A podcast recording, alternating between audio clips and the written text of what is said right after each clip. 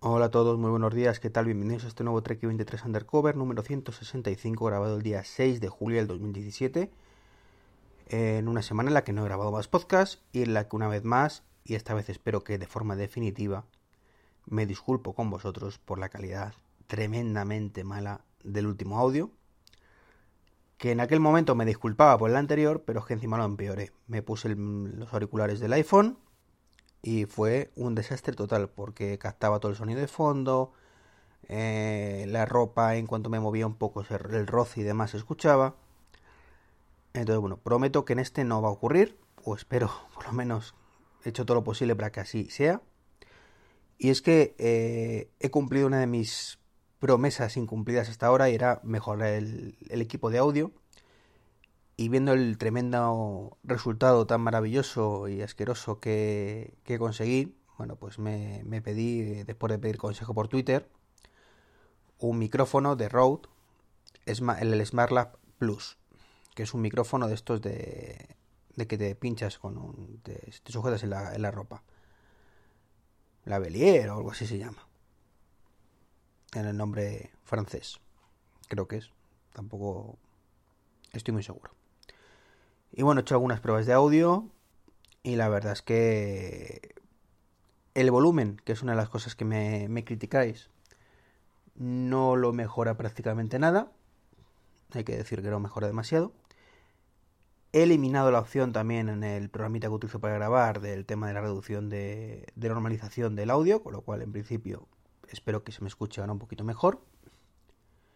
Pero lo que sí he notado es que capta muchísimo menos ruido de fondo que eh, el iPhone o, como digo, que el, micrófono de los auriculares del iPhone.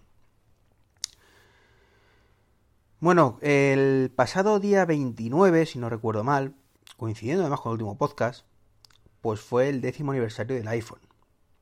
Y la verdad es que escuché un podcast muy interesante de esto con Jobs no pasaba, que digo, joder, pues creo que es buena idea contarlo.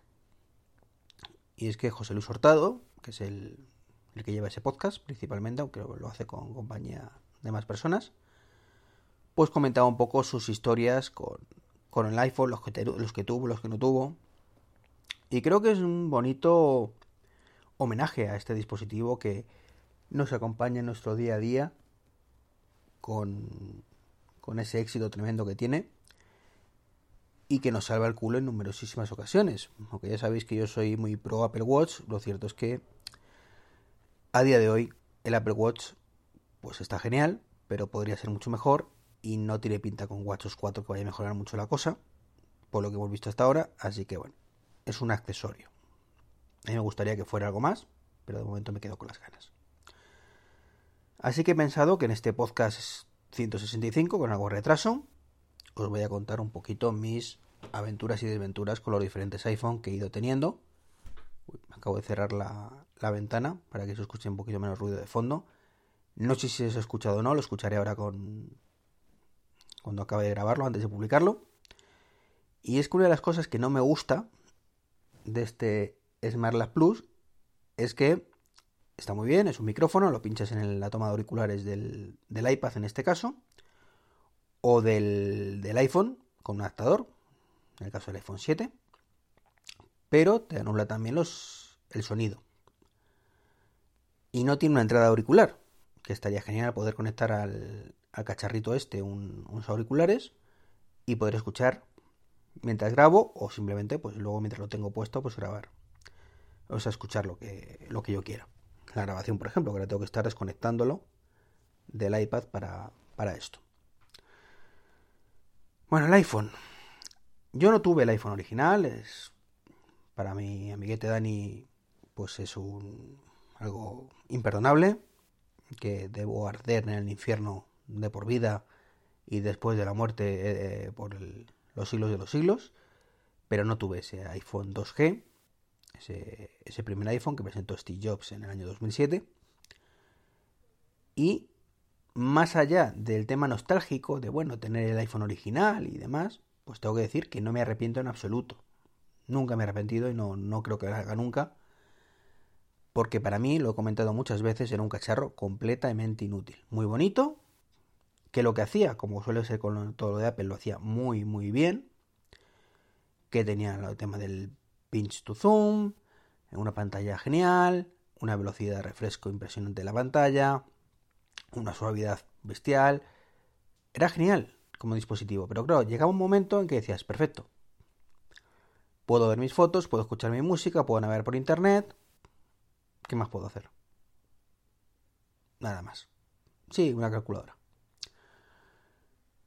Entonces, con eso de Steve Jobs, de no, que quiere hacer aplicaciones, tiene la asociación de las web apps, pues era una mierda. Y yo solo decía, vale, pero es que tengo mi Qt que es 200 que evidentemente la interfaz es peor, más incómodo, tengo que estar con el lapicerito, aunque ya en aquel momento empezaron a ver activizarse las interfaces para, para que fuera más con el dedo. Y tengo mi tontón, porque lo utilizo como GPS del coche. De hecho tenía eh, la, S200 creo recordar que no tenía GPS, pero tenía uno externo que se conectaba por Bluetooth y que por supuesto no se podía conectar al iPhone.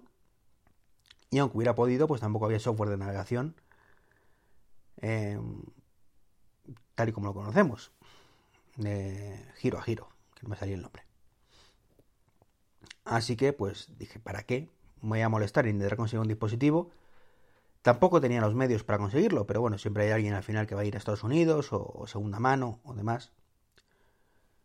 Entonces, bueno, pues me pareció un dispositivo con mucho potencial, pero que hasta que no tuviera aplicaciones no tiene sentido. Por suerte, esto ocurrió con la segunda versión, con el iPhone 3G. Ya venía con WatchOS, perdón, WatchOS, con iPhone OS 2, o iba a venir con iPhone OS 2, y tendríamos por fin la tienda de aplicaciones, la App Store. Y lo más importante, porque no serviría de nada tampoco o serviría de muy poco de no ser así. Vendría a España de la mano de Movistar, que era en aquel momento mi compañía de teléfonos, con lo cual era genial. Bueno, pues el día del lanzamiento, la gente haciendo unas colas terribles desde la noche anterior y demás, bueno, pues tengo que hacer... Eh, contaros que yo no hice cola, eh, simplemente conocí a alguien en, que alguien que él trabajaba en cerca del Corte Inglés de Goya y dije, pregunta por favor si tienen uno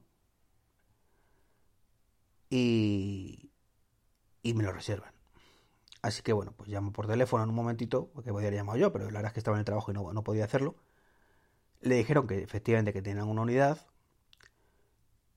y allá que me fui yo directo, según salí del trabajo, al corte inglés de Goya en aquel momento, a por mi iPhone. Eh, todo nervioso, había visto 50.000 vídeos por internet, de lo que tendría, lo que no tendría, cómo se manejaba. La verdad es que el tío que me atendió, pues por supuesto no conocía nada del teléfono, solo sabía pues que, que había salido ese día y el procedimiento para asignármelo a mi, a mi cuenta de Movistar. Bueno, pues estuvimos ahí eh, pues cerca de una hora haciendo la operación y al final pues, pues me dio mi teléfono, ya está hecho Así que fantástico. Además, en aquel momento el precio era 300 y pico euros subvencionado con la compañía, en este caso Movistar. Mucho más barato de lo que es ahora, evidentemente, porque no, lo subvencionan nada. Y te obligaba pues, a tener tarifa de datos, que recuerdo que eran 200 megas, que la verdad es que no sé cómo sobrevivía con esos 200 megas, que bueno, para el WhatsApp y poco más, pues, pues era suficiente. Y, y bueno, pues me fui tan feliz de, de allí con mi iPhone en la mano y con el, problema de que hasta que no llegara a casa, porque Apple antes, los que sois nuevos usuarios de, esto no lo sabéis, pero antes, para activar el, hace unos años, hace unos años tampoco, mucho, muchos años, pero le duró bastante la tontería a Apple, para activar el teléfono, pues tenéis que conectarlo a iTunes. En aquel momento. Bueno, para eso y para muchísimas más cosas para sincronizar la música, para sincronizar los podcasts, para sincronizar las aplicaciones, pues tenéis que conectarlo a iTunes. Y me acuerdo que llegué a casa sobre las siete y pico, ocho de la siete y pico largas de la noche, di un beso a, a mi novia en aquel momento, a mi mujer, y me fui directo al ordenador, todo contento, diciendo, tengo un iPhone, tengo un iPhone, ya lo he conseguido, qué maravilla. Eh, y claro, eh, el, lanzamiento mundial se expandió a varios países, entre ellos, como digo, España, y estaba saturadísimo. Apple no contaba con la, infraestructura que tiene hoy y conclusión, no se podía activar eso ni queriendo. Eh, reinténtelo, esperé más tarde, no sé que todos los servidores saturados, no había forma de, de activarlo, todo el mundo por internet igual, no puedo activarlo, esto es una mierda, bueno, no sé qué, pues no sé cuántos. Yo frustrado, y bueno, hasta que por fin pude activarlo y disfrutar de ese iPhone 3G durante un añito que lo tuve. Luego llegó el 3GS, que, que no pensaba tenerlo en, en, un momento, en aquel momento. Lo vi, pues sí, es más rápido y tiene, tiene mejor cámara o graba vídeo o algo así si no recuerdo mal la, diferencia. Eh, dije, bueno, ¿para qué me voy a gastar otros 300 y pico euros? Y tengo aquí este que está genial. Y a fin de cuentas, porque vaya un poquito más rápido, pues tampoco voy a notar mucho. Y, no soy de grabar vídeos con estas cámaras, que a fin de cuentas se ven un poquito de aquella manera. Porque si bien ahora las cámaras del iPhone son de lo mejor del mercado, en aquel momento pues eran muy normaluchas. Hasta que fui a una quedada se llamaba Puro Madrid, recuerdo. Era de, oyentes de Puro Mac. Quedamos un día y no me acuerdo quién llevó su iPhone 3GS. Lo probé y dije, mm, pues va a ser que esto no es un poquito más rápido, ¿no? Que, es bastante más rápido.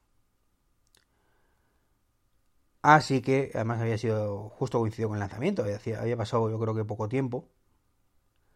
En aquel momento se lanzaban en junio. Así que pues dije pues a la buchaca y me compré el 3GS. Al año siguiente, iPhone 4.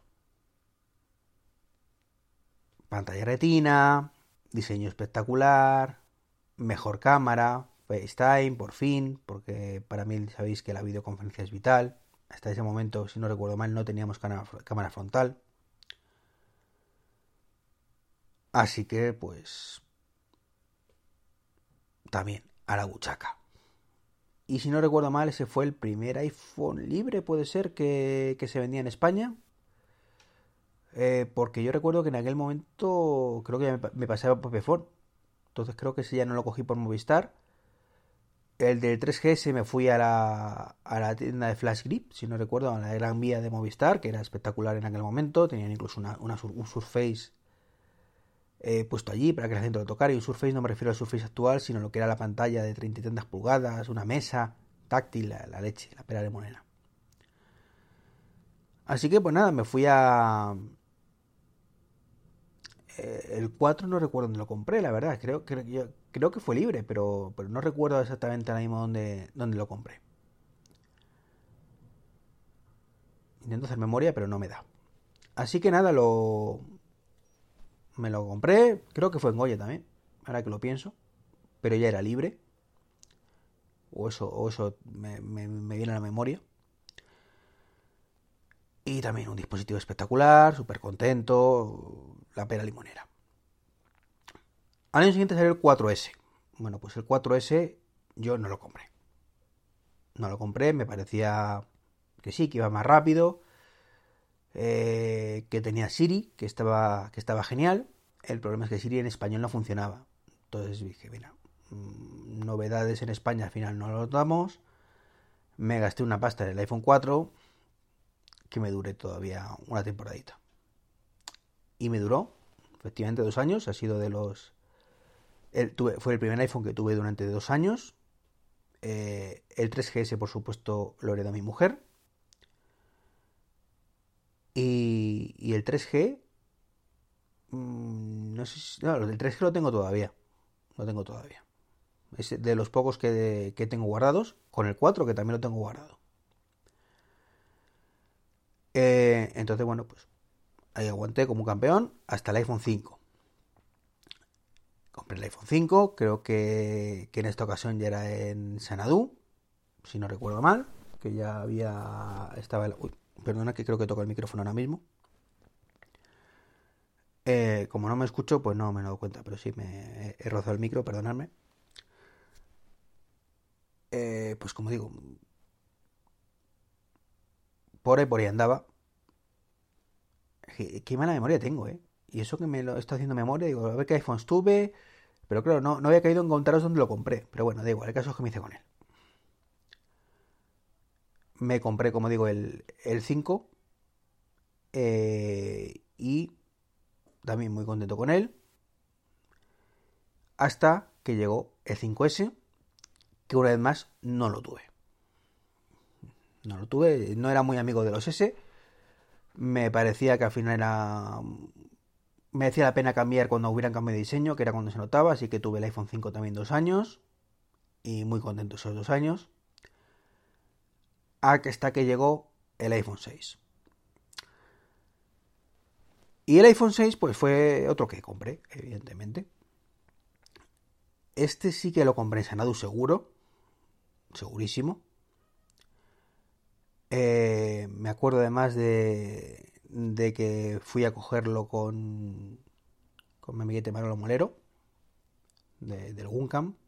En aquel momento todavía no existía el Guncam, o puede que sí. La verdad es que ya no me acuerdo en qué año estoy.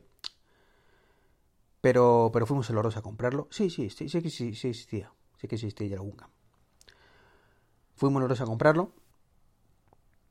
A, la tienda de Sanadú. Y tan felices. Genial el teléfono. Salió el 6S que no pensaba comprar. Pero mm, ahí tuve a Dani para picarme. La verdad, tuve, tuve a, a Dani que me estuvo picando ya que sí, que merece la pena, vendemos el otro, y lo, además el, el 6S coincide que no se vendía en España directamente. No es que no se, fue, no se vendiera después, pero sí no estábamos en la primera oleada de lanzamientos. Entonces, bueno, pues lo pedimos a Alemania. Dijimos, venga, vale. Me acuerdo que estaba de vacaciones en septiembre en... Ya había nacido mi hija. Estábamos en... En Guardamar de Segura y me llamó. Oye, ¿qué te parece? Venga, anímate lo pido por internet a Alemania y así lo tenemos, que no va a llegar a España hasta no sabemos cuándo, la segunda oleada, que venga que sí, que, que yo te ayudo a venderlo, bueno. Así que al final dije que sí, venga, vale. Y así fue, lo pedimos con la mala pata, bueno, mala pata, de que al final la exclusividad no duró nada, una semana o, dos semanas como mucho, porque enseguida llegó a España. O sea, no tanto getreo para al final adelantarnos una semana. Pero bueno, estuvo, estuvo divertido. Y genial el iPhone 6S. Salió el 7. Mucho más reciente ya esto. Y el 7 no pensaba comprarlo. La verdad es que no pensaba comprarlo. O sea, no, no me preguntéis por qué ahora mismo. Recuerdo que era un tema de que estaba muy contento con el 6S y a fin de cuentas, bueno, por la resistencia al agua del 7, pues, pues vale, está bien. Eh, pero tampoco pasa nada porque yo me voy a meter en la piscina con ello. El tema de los altavoces estéreo, pues bueno, puede venir bien, puede venir bien, pero tampoco es la panacea. El tema del botón home, pues a priori no me gustaba mucho, la idea de que no fuera real y que quitar el puerto de auriculares me daba un poco lo mismo, porque yo, ya era muy pro Bluetooth en aquel momento, o eso creo recordar, pero bueno, no me, no me suponía un problema, pero vamos, tampoco era una cosa... Y sí, un poquito más rápido, como siempre, ¿no? Pero tampoco... Así que como ya se rumoreaba que el iPhone 7S o el 8, como lo llamen, iba a ser la bomba, dije, mira, me espero al 8 y, y ya está. Y nada, pues pasé de, comprarlo. Compré en su momento el Apple Watch, según se lo, lanzaron. Y el, el iPhone, pues pasé palabra. Claro, la semana siguiente los pusieron en mi trabajo. Cuando llegué al trabajo, pues a mediados de septiembre, pues lo habían expuesto ya a mi compañero de Apple. Y me puse a tocarlo. Error. Grave error porque me di cuenta que el botón físico que tanto me gustaba y que no me iba a gustar el que fuera eh, la simulación esa, porque se iba a notar mucho, porque noté por, leí por ahí que se notaba, que no era, que patatín, que patatero. Bueno, pues lo toqué y dije, hostia, que, esto mola. Esto mola mucho, oye, que, es que parece que estoy dando un botón, de verdad. Eso que tenía ya el 3 Touch en el. El Force Touch en el, en Apple Watch desde el momento. Y el portátil con ello también. Pero aquí era, era diferente. Digo, esto, esto está bien. Y sí, bueno. Es un poco más rápido, pero esto mola. Es bonito. No se ven las antenas. Están por ahí. Pues está muy chulo, ¿no? Este iPhone 7. Pues sí, sí. Pero no me lo voy a comprar. Paso. Paso que me fui a la semana siguiente al Apple Store de Sanadú a que me repararon el Apple Watch original, porque se habían caído las letras. Lo entregué. Y claro, se me ocurrió preguntar, porque iba a estar agotadísimo. En plan, me van a decir que no, así que mira, ¿para qué, no? Dije, por cierto, ¿tenéis iPhone 7? Mm, sí, nos han entrado unos poquitos. ¿Cuál querrías? Pues el 7 normal en negro mate. Esperando que me dijeran, pues no hay. Pues sí, sí que lo tenemos. ¿De qué capacidad? ¿128? Mm, sí tengo. Sí tengo. Digo, pues... Pues vale. pues dámelo. Llamé a la jefa por teléfono. Se rió. Dijo, a la venga, vale. Haz lo que quieras. Y hasta hoy. Hasta hoy que me actual, mi actual iPhone. Y esta vez sí tengo idea de cambiarlo por el iPhone 8. Y eso me da que pensar que si cumplo con mis expectativas, o sea, mis, mis expectativas no. Mi historial reciente de compras, de no, de no comprar lo que, lo que no quería y que luego acabo comprando, pues el miedo que me da es que a lo mejor saquen el iPhone 8 no me guste, porque no tenga huella dactilar o y al final no lo compré. Pero en principio mi idea es comprarlo. Y bueno, esa es mi historia. Un podcast un poco larguito. No sé el tiempo porque el puñetero programita este no me dice cuánto tiempo llevo grabando. Espero... Lo voy a escuchar ahora. Espero que se haya grabado bien. Que se me escuche bien. Eh, intentar subir, subir el volumen un poco. A ver si, si lo consigo. Y nada, mañana más. Mañana espero que haya podcast. Y a ver si puedo contar algo de las petas que, que Apple, que queremos petas y no lo das. Un saludito y hasta mañana. Y por cierto, como siempre, que se me olvidaba, muchísimas gracias de verdad a los que colaboráis con el tema de, los afiliados de Amazon. De hecho, el, el Rode Smart Plus este eh, lo he comprado viendo que, que, había cubierto ya los gastos de, del hosting y aunque todavía no lo he cobrado porque con Amazon cobras a los tres meses después de que se haga el cargo realmente a vos, os, hagan el cargo vosotros. Y bueno, al final tomé la decisión porque dije, mira, tampoco se trata de que me paguen todo, ni mucho menos. He cubierto el hosting, si tengo que poner yo pasta para esto, pues la pongo encantado. Lo importante es conseguir que el podcast tenga la calidad que se espera de él. Así que nada, un saludo, lo dicho, un millón de gracias y hasta mañana.